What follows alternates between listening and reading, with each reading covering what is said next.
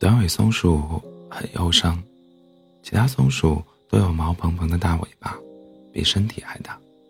从树上跳下去的时候能当降落伞，夜里睡觉能抱着取暖，无聊了还能追着尾巴玩。它也想有一条大尾巴，可它偏可它偏偏是只短尾松鼠，这种少见的品种，尾巴是长不长的。直到有一天，松鼠看到了一只兔子。松鼠惊讶地发现，这种尾巴短到几乎可以忽略不计的生物，每天都在森林里愉快地翻滚跳跃，丝毫不为自己感到自卑。松鼠决定向兔子学习，做一只快乐的短尾动物。清晨，它跟着兔子上山采蘑菇，下山时。背篓里盛满了一颗一颗颗带着露水、带着露水的小伞。松鼠食材，兔子生火，把一早上的收获炖成一小锅热气腾腾的菌汤。兔子往锅里丢了一把不知名的绿色植物，那汤就变得喷香扑鼻，馋得松鼠直流口水。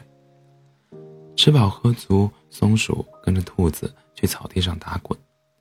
它们在柔软的绿草地上滚来滚去，蹭身上的绒毛被太阳晒暖，正好睡个午觉。松鼠跟兔子打滚，滚啥呀？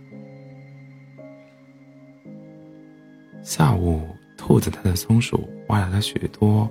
怪模怪样的草根和树苗，还有带刺的花茎，他们把这些植物种在了新开辟的小花圃里。